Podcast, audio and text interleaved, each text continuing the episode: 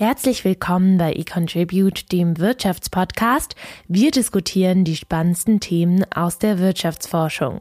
Mein Name ist Caroline Jackermeier.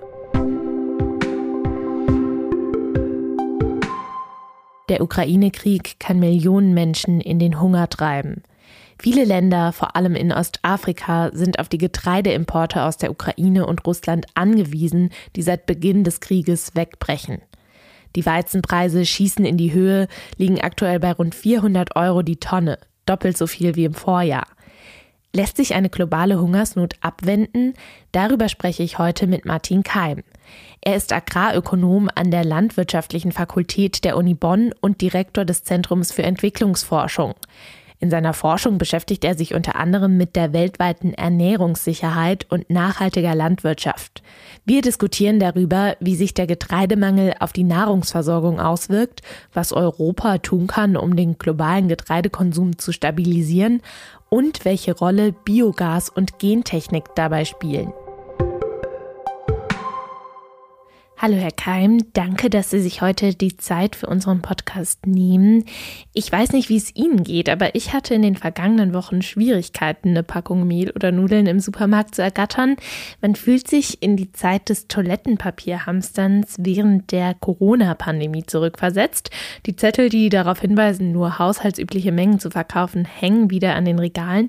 Wo spüren Sie denn die Angst vor einem drohenden Getreidemangel aufgrund des russischen Angriffskrieges auf die Ukraine schon im Alltag? Ja, also Getreidemangel äh, haben wir hier in Europa jetzt erstmal gar nicht so sehr, weil wir in Europa, was Weizen anbelangt, einen sehr hohen Selbstversorgungsgrad haben und deswegen aus äh, der Ukraine und Russland gar kein Weizen äh, in nennenswertem Maße importieren. Aber wir spüren natürlich die steigenden Preise, weil wir ja in ein Weltmarktsystem integriert sind und wenn international die Preise hochgehen, gehen sie natürlich hier auch hoch.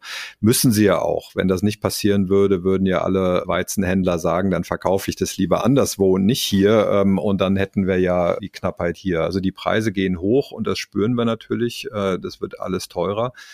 Die Hamsterkäufe sind aber der Grund dafür, ähm, dass die Regale leer sind. Das System ist ja ausgerichtet, äh, dass eben jeder Haushalt übliche Mengen äh, wöchentlich kauft und sich nicht äh, für die nächsten Wochen und Monate eindeckt. Äh, wenn das aber jetzt kurzfristig alle tun, weil sie glauben, ach, vielleicht wird's knapp, äh, dann, dann haben wir natürlich die Situation, äh, dass der Nachschub stockt. Ähm, und das liegt nicht daran, dass grundsätzlich zu wenig da ist, sondern nur, dass nicht vorgesehen war, dass jetzt kurzfristig jeder so viel kauft. Also Hamsterkäufe machen keinen Sinn. Vor einem wirklichen Versorgungsengpass brauchen wir uns Europa nicht zu fürchten. Hier in Europa müssen wir das nicht. Also wir müssen zwar vielleicht etwas tiefer in die Tasche greifen. Der Weizenkonsum wird sich bei vielen aber wohl kaum oder nur minimal verändern.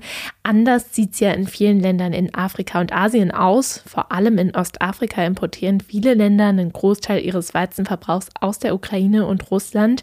Etwa Ägypten bezieht zum Beispiel 80 Prozent des Getreideverbrauchs aus der Schwarzmeerregion. Diese Importe brechen nun zu großen Teilen auf unabsehbare Zeit weg. Kann der russische Angriffskrieg auf die Ukraine eine globale Hungersnot auslösen? Ja, kann er schon. Also die Ukraine und Russland sind tatsächlich die größte Kornkammer der Welt und äh, gehören also zu den Hauptexportregionen für Weizen, aber auch für anderes Getreide. Also Mais äh, ist zu nennen. Ähm, und klar, also zunächst mal sind äh, die unmittelbar aus dieser Region importierenden Länder am stärksten betroffen. Dort gibt es eine akute Knappheit. Ähm, die Preise gehen durch die Decke. Und das sind äh, die Länder, die Sie angesprochen haben und viele mehr. Ähm, das sind nur einige Beispiele. Und das sind ja Länder, wo ähm, leider die Ernährungssituation ohnehin schlecht ist, die Menschen arm sind, die Menschen äh, ohnehin schon einen Großteil ihres Einkommens für Lebensmittel aufwenden müssen. Und das ist jetzt so ein, so ein schleichender Prozess. Wir können ja leider ähm, Hunger auch nicht äh, unmittelbar punktgenau messen, aber es gibt eben diese Frühwarnindikatoren äh, von Preisentwicklungen ähm, und äh, die Leute, die sich dann, äh, sagen wir mal, vielleicht noch Brot und Getreide leisten können, sagen aber, ach, wir können uns das jetzt noch leisten. Wir brauchen ja auch irgendwas in Bauch, aber wir können uns dann zum Beispiel kein Obst und Gemüse mehr ähm, erlauben und damit äh, ist es dann vielleicht nicht der Hunger im Sinne von zu wenig Energie, aber ähm, zu wenig Nährstoffe, also Proteine, Mikronährstoffe, ähm, die gerade im Kleinkindesalter, also da reicht es schon, wenn da mal für ein, zwei Wochen äh, bestimmte Mikronährstoffe fehlen, da können sie irreversible äh, Gesundheitsschäden davon tragen und das ist tragisch. Also deswegen müssen wir diese Frühwarnindikatoren sehr ernst nehmen. Stichwort Lebensmittelpreise. Seit Beginn des Krieges sind die Preise auf dem Weltmarkt um mehr als 30 Prozent gestiegen. Der Weizenpreis hat sich im Vergleich zum Vorjahr auf rund 400 Euro pro Tonne verdoppelt. Die Preise steigen aber nicht erst seit Kriegsbeginn.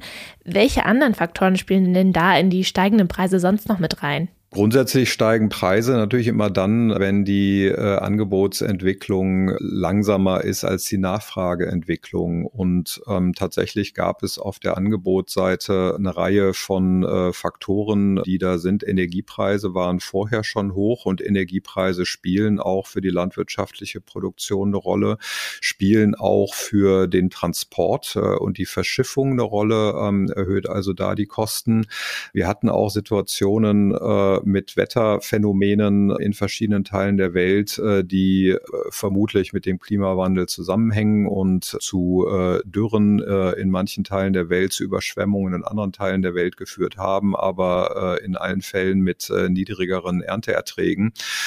Und das alles in eine Situation hinein, wo Menschen seit zwei Jahren mit äh, Corona-Lockdown-Maßnahmen leben und gerade in armen Ländern, also Afrika, Asien, viele ihr Einkommen weggebrochen äh, sehen aufgrund der unterschiedlichen Maßnahmen, Arbeitsplätze verloren gegangen sind.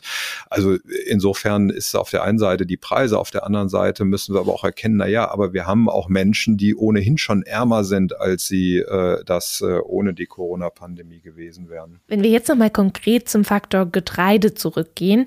Russland ist ja global der größte Getreideexporteur. Die Ukraine exportiert ein Drittel der Weizenmenge weltweit. Was macht denn die Bedingungen für Weizen dort besonders gut und kann diese Produktion kurz- bis mittelfristig in andere Gebiete der Welt verlagert werden, um länger andauernden Hungersnöten zuvorzukommen? Die Situation ist die, dass sie in der Ukraine und auch in, in Teilen Russlands zum einen äh, extrem gute Böden haben äh, und dann haben sie aber auch eine Situation, dass sie ohnehin viel Land in dieser Region haben und äh, eine vergleichsweise geringe Bevölkerung. Und das ist halt der Grund, warum sie dort viel produzieren können, aber so viel gar nicht brauchen. Und deswegen sind das äh, also Hauptexportregionen. Der größte Getreideproduzent, auch im Sinne von Weizen, ist Indien. Indien exportiert im Regelfall aber ganz wenig bis gar nichts, äh, ganz einfach, weil es so eine riesige Bevölkerung hat. Ähm, das meiste bleibt dann im Land und das ist eben äh, in, in Russland und der Ukraine anders. Zur Frage, kann das äh, einfach woanders äh, produziert werden? Also ähm, die gesamten Mengen, die in Russland und der Ukraine produziert werden, äh, können auf keinen Fall kurzfristig anderswo ersetzt werden. Die Situation momentan ist allerdings so, dass aus Russland ja Getreidemengen noch exportiert werden. Nicht ganz in dem Umfang wie ohne den Krieg, aber es werden noch äh, Getreidemengen exportiert und das ist kurzfristig auch gut und wichtig, äh, weil wenn das nicht passieren würde, dann würden wir unmittelbar äh, in eine äh, Hungerkrise laufen. Aber ähm, dennoch ist die Situation äh, ja so, dass eine Abhängigkeit auch im Sinne von Getreide von Putins Russland große Fragezeichen aufwirft. Äh, und insofern äh, schon eine wichtige Frage ist, naja, wie sehr wollen wir, damit meine ich jetzt gar nicht wir als Europäer, sondern wir als Weltgemeinschaft eigentlich äh, von Russland sein. Ähm, und äh, die, Frage, wie und wo äh, können wir mehr produzieren, um die Abhängigkeit zu reduzieren, mittelfristig zumindest, wirft natürlich Fragen auf den Plan, was heißt das für Europa, was heißt das für andere Regionen in der Welt auch. In dem Sinne hat Putin mit dem Getreide, mit der Nahrung ja eine weitere Waffe in der Hand, eine weitere Karte, die er eben ziehen kann. Er hält ja jetzt auch schon einige Handelsschiffe von der Ausfuhr ab. Hinzu kommen dann die eingebrochenen Lieferketten der Ukraine. Würden Sie dazu stimmen, dass das eine Waffe ist, die Putin noch hat, auch wie oft prophezeit wird, um Europa im Hinblick auf Flüchtlingsströme zu destabilisieren? Ich meine, klar, äh, Putin setzt schon äh, Lebensmittel als Waffe ein. Das sehen wir ja ganz unmittelbar in der Ukraine, äh, dass Städte ausgehungert werden. Und Putin genießt es äh, mit Sicherheit auch, dass Länder im, im Sinne von Lebensmitteln von Russland abhängig sind. Also ein Hebel ist es schon. Aber ob äh, es jetzt irgendeinen Vorteil bringen würde, äh, wenn Russland zu Hungerkrisen in Afrika beiträgt, das sehe ich äh, so deutlich nicht. Also ich sehe nicht, äh, was, was wirklich das Russland bringen sollte. Wenn Russland Exportbeschränkungen äh, verhängt, dann kann das sicherlich sein, äh, um hier und da Macht zu demonstrieren. Zum anderen aber vor allen Dingen auch, um die Brotpreise im eigenen Land niedrig zu halten. Denn in Russland sind die Menschen auch relativ arm und Brot ist das wichtigste Grundnahrungsmittel. Und Putin setzt natürlich alles daran, die Bevölkerung Bevölkerung äh, hinter sich zu halten. Eines ist aber auch wichtig, also vor dem Hintergrund äh, des, des Energieembargos aus vielen Regionen ist natürlich auch vieles an Devisen und Einkommen äh, weggebrochen. Und äh, die Tatsache, dass Lebensmittel von diesem Embargo ausgenommen sind, äh, heißt natürlich äh, für Putin, dass das noch eine Einnahmequelle ist und auch eine nicht ganz unwesentliche. Und insofern ist auch das sicherlich ein, ein Grund, warum er jetzt nicht unbedingt Interesse daran daran hat, äh, komplett Exporte zu stoppen. Aber das ist ähm, aus unserem rationalen äh, Verstand heraus gedacht und wir wissen aber auch, dass Putin äh, scheinbar irgendwie ein anderes äh, System hat, äh, nachdem er bemisst, äh, was äh, richtig und falsch aus seiner Sicht ist. Würde dies notwendig sein, wo würden wir denn denn sehr kurzfristig Getreide herbekommen? Also wenn wir jetzt zum Beispiel auf die Lagerbestände in anderen Ländern schauen, ähm, könnten die dann eine drohende Versorgungslücke schließen? Zum Beispiel China hat volle Getreidelager und könnte diese zumindest in der Theorie für den Weltmarkt freigeben. Also China alleine hält zum Beispiel mehr als die Hälfte der globalen Weizenreserven. Also ähm, klar, ich meine, äh, im Prinzip kann Abbau von Lagerhaltung ein Stück weit äh, helfen, aber das sind natürlich nationale Entscheidungen äh, und China ist sehr, sehr darauf bedacht, äh, die Lebensmittelversorgung gesichert zu halten. Ähm, China hatte auch nicht so eine gute Ernte, wird also vorsichtig sein, aber China äh, steht in Diskussion mit einigen Ländern Afrikas vielleicht Weizen äh, zu liefern. Indien ähm, hat äh, eine relativ äh, gute Ernte auch gerade eingefahren, äh, könnte auch äh, eine Rolle spielen. Äh, in Australien äh, gibt es noch äh, Optionen mehr zu exportieren. Also insofern, wenn wir das Handelssystem offen halten und davon ausgehen, dass eben aus Russland doch bestimmte Mengen rausgehen, ähm, dann wird äh, es sicherlich die steigenden Preise äh, jetzt äh, auf, auf dem Niveau, wie wir es aktuell sehen werden, äh, bleiben. Aber äh, wir könnten verhindern, dass sie noch weiter durch die Decke gehen. Ähm, und das ist eben auch so wichtig, dass das Handelssystem offen gehalten wird äh, und dass wir nicht irgendwie verfallen jetzt in eine äh, Autarkiesituation. Äh, jeder schaut zunächst, äh, was er oder sie tut. Wir müssen aber nicht nur schauen, wo können wir mehr produzieren, das ist auch wichtig. Wir müssen aber auch schauen, wo können wir denn vielleicht äh, andere Nutzungen von äh, Getreide reduzieren. Ja, da würde ich gerne noch mal genauer drauf eingehen, auch gerade im Hinblick auf Europa, auf Deutschland. Deutschland nutzt nur 20 Prozent seines Getreides für den direkten menschlichen Verzehr. Der Großteil wird an Tiere verfüttert, knapp 60 Prozent. Außerdem gehen mehr als 10 Prozent in die Energieerzeugung, also Biogas und Bioethanol. Es gibt also zwei Hebel, um hierzulande und in der EU generell den Getreidebedarf für Nicht-Nahrungsmittel zu senken, um etwa mehr in andere Gebiete der Welt exportieren zu können. Zum einen weniger Getreide an Tiere verfüttern und auf der anderen Seite weniger Getreide zur Energieerzeugung verbrennen. Wie schnell können denn aber solche Maßnahmen jetzt auch in der akuten Krise umgesetzt werden? Also der Bereich äh, Biokraftstoffe, ähm, der ist politisch getrieben. Es gibt Zielvorgaben, wir nennen das Beimischungsquoten, äh, wo also Sprithersteller angewiesen sind, sie müssen einen bestimmten Prozentsatz von rund fünf Prozent Biokraftstoffen ihrem Kraftstoff beimischen. Und wenn das so politisch getrieben ist, äh, wäre es natürlich auch politisch äh, denkbar einfach, einfach diesen Zwang zur Beimischungsquote auszusetzen. Ähm, das ginge sehr, sehr schnell. Äh, und klar müsste man darüber nachdenken, dass diejenigen, äh, die äh, dort in entsprechende Bereiche investiert haben, vielleicht eine temporäre Kompensation kriegen. Ähm, aber das wäre ja denkbar. Also das kann man schnell machen. Der Bereich Tierfutter, der ist ein bisschen differenzierter zu betrachten, weil ähm, ich kann ein Stück weit natürlich Futterrationen anpassen, also mehr Raufutter, mehr Grünfutter, mehr, mehr solche Sachen, äh, Gras und, und sowas verfüttern. Aber das geht natürlich nur bis zu einem bestimmten Anteil, weil die Tiere stehen im Stall, sie haben auch bestimmte äh, Nährstoffbedarfe äh, und, und insofern äh, kann man und will man die Tiere natürlich auch nicht äh, hungern lassen. Aber wenn wir uns anschauen, gerade im Bereich äh, Geflügel, zum Teil aber auch im Bereich Schweine, sind natürlich die Aufstallungszyklen äh, auch relativ kurz. Aber das ist alles eine Frage des politischen Willens. Es ist ein bisschen äh, längerfristiger zu denken als der Bereich äh, Biokraftstoffe, wo man eigentlich nur einen Hebel umlegen müsste. Aber trotzdem äh, wäre es jetzt auch falsch zu sagen, da kann ich gar nichts tun. Also es ist ja ohnehin, äh, muss es das Ziel sein, äh, den Konsum und die Produktion tierischer äh, Produkte zu reduzieren. Aus einer Klimasicht, aus einer Artenschutzsicht, äh, aus einer Knappheit von, von Land und Wasser. Äh, die tierische Produktion hat einen riesengroßen äh, Klima- und Umweltfußabdruck.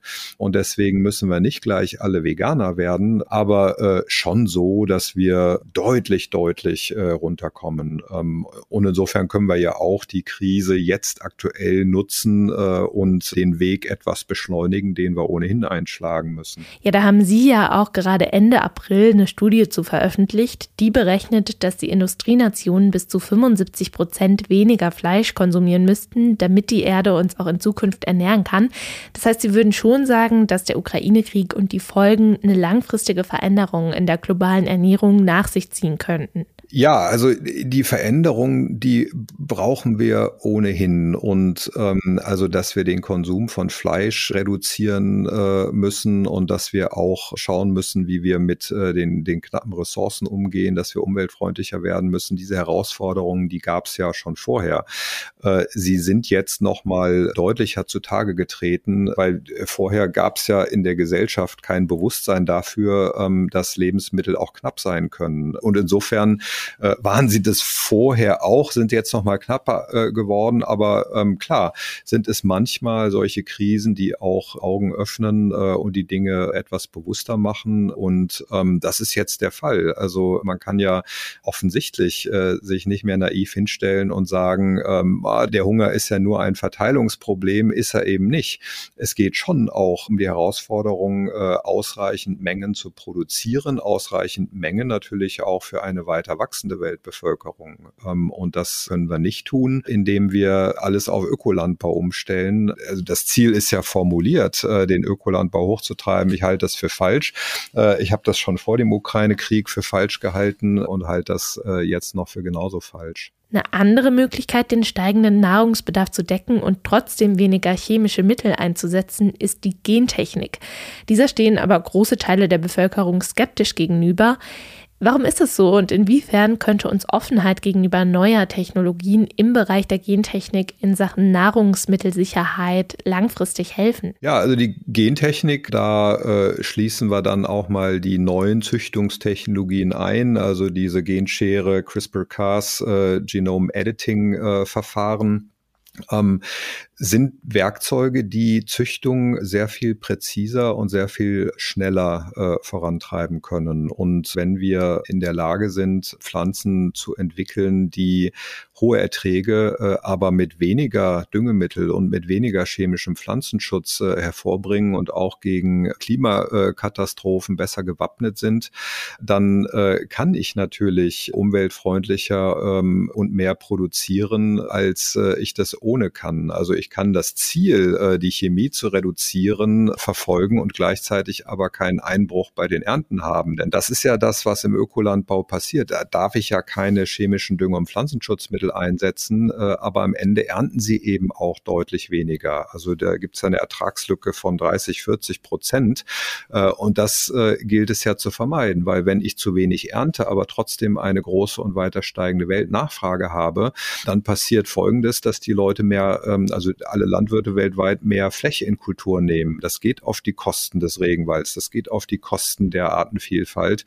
Und das äh, zu verhindern, äh, benötigt eben, dass wir neue, smarte Technologien äh, vorantreiben, die uns genau eben helfen, hohe Erträge auf der vorhandenen Fläche, äh, um Chemie zu reduzieren, gleichzeitig aber eben auch äh, den, den Flächen, den zusätzlichen Flächenverbrauch zu reduzieren oder in Schach zu halten.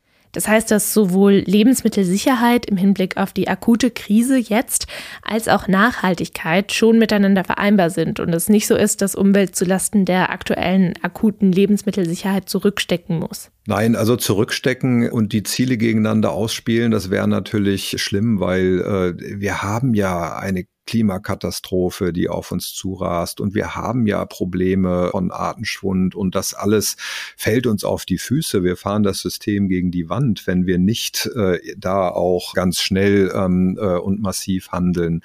Aber also es gibt zwei wirklich äh, wichtige Dinge ähm, und auch die werden häufig gegeneinander ausgespielt. Nämlich das eine, wir müssen im Konsum nachhaltiger werden. Da führt überhaupt kein Weg dran vorbei. Und da haben wir über Fleisch haben wir geredet. Äh, Verschwendung ist ein ein anderer Bereich, äh, den wir reduzieren müssen. Der andere Bereich aber, der ist genauso wichtig, ist auch Technologie voranzutreiben. Denn es geht gar nicht um entweder oder. Ähm, wir werden, auch wenn wir in, in Europa alle Vegetarier wären, äh, würde trotzdem die Weltnachfrage weiter steigen ähm, und irgendwo muss das produziert werden und hoffentlich nicht auf den Regenwaldflächen. Und insofern äh, müssen wir natürlich gucken, dass wir auch Technologien inklusive der Gentechnik vorantreiben und können wir die Ziele Ernährungssicherheit Ernährungssicherung und, äh, und Umwelt- und Klimaschutz äh, vereinbaren und unter einen Hut kriegen. Um abschließend nochmal auf die Ukraine und den aktuellen Krieg zurückzukommen. Es gibt eine Studie ihrer Kollegen vom ZDF, die schlussfolgern, dass es zu früh wäre, um über langfristige Auswirkungen einer möglicherweise tiefgreifenden Zerstörung der ukrainischen Wirtschaft aufgrund des Krieges zu spekulieren. Können Sie trotzdem eine Prognose geben, was dies langfristig für die Getreidemärkte weltweit, aber auch für die Ukraine selbst bedeuten würde? Die Ukraine äh, wird sicherlich mittelfristig äh, auch wieder Landwirtschaft in einem Umfang betreiben können, dass es ein wichtiger Exporteur wird. Ähm, ob das heißt äh, im, im kommenden Jahr oder äh, ob das auch äh, zwei, drei Jahre dauert, weil natürlich auch Infrastruktur massiv zerstört ist, äh, das ähm, wage ich nicht äh, zu prognostizieren und das hängt ja auch davon ab, äh, wie der Ausgang des Krieges und wann er ähm, äh, denn beendet werden kann. Aber ähm, ich kann mir gar nichts anderes vorstellen vorstellen, als dass die Ukraine als Teil eines äh, westlichen Bündnisses in der Weltgemeinschaft wieder eine starke Rolle spielt. Ähm, für Russland selber ist das natürlich ein bisschen schwerer. Also ähm, ein Russland mit Putin wird natürlich äh, irgendwo ein großer Unsicherheitsfaktor bleiben. Und insofern ist es schwer zu sagen. Ähm, was für die äh, Lebensmittelversorgung insgesamt wichtig ist, ist, dass wir erkennen, äh, die Ressourcen sind knapp und wenn wir eine Region, uns auf eine Region nicht allzu sehr verlassen wollen und können, ähm, dann wird es in allen anderen Regionen umso wichtiger, hohe Erträge voranzutreiben und den Handel offen zu lassen. Also es werden über Kriege, aber vor allen Dingen auch über Klimakatastrophen zunehmend ähm, Situationen entstehen, wo äh, es Knappheiten Konflikten in manchen Teilen der Welt geben wird. Und wenn wir ein offenes Handelssystem haben, äh, dann kann sich das gut ausgleichen. Dann äh, gibt es eben einen Handelsstrom von den Überschussregionen äh, in die Knappheitsregionen äh, und das kann sich von Jahr zu Jahr mal ändern, auch diese Handelsflüsse. Und das ist wichtig. Also äh, auf keinen Fall sollten wir die Lehre jetzt daraus ziehen äh, mit, ah, es gibt Abhängigkeiten, also machen wir es am besten lieber selber.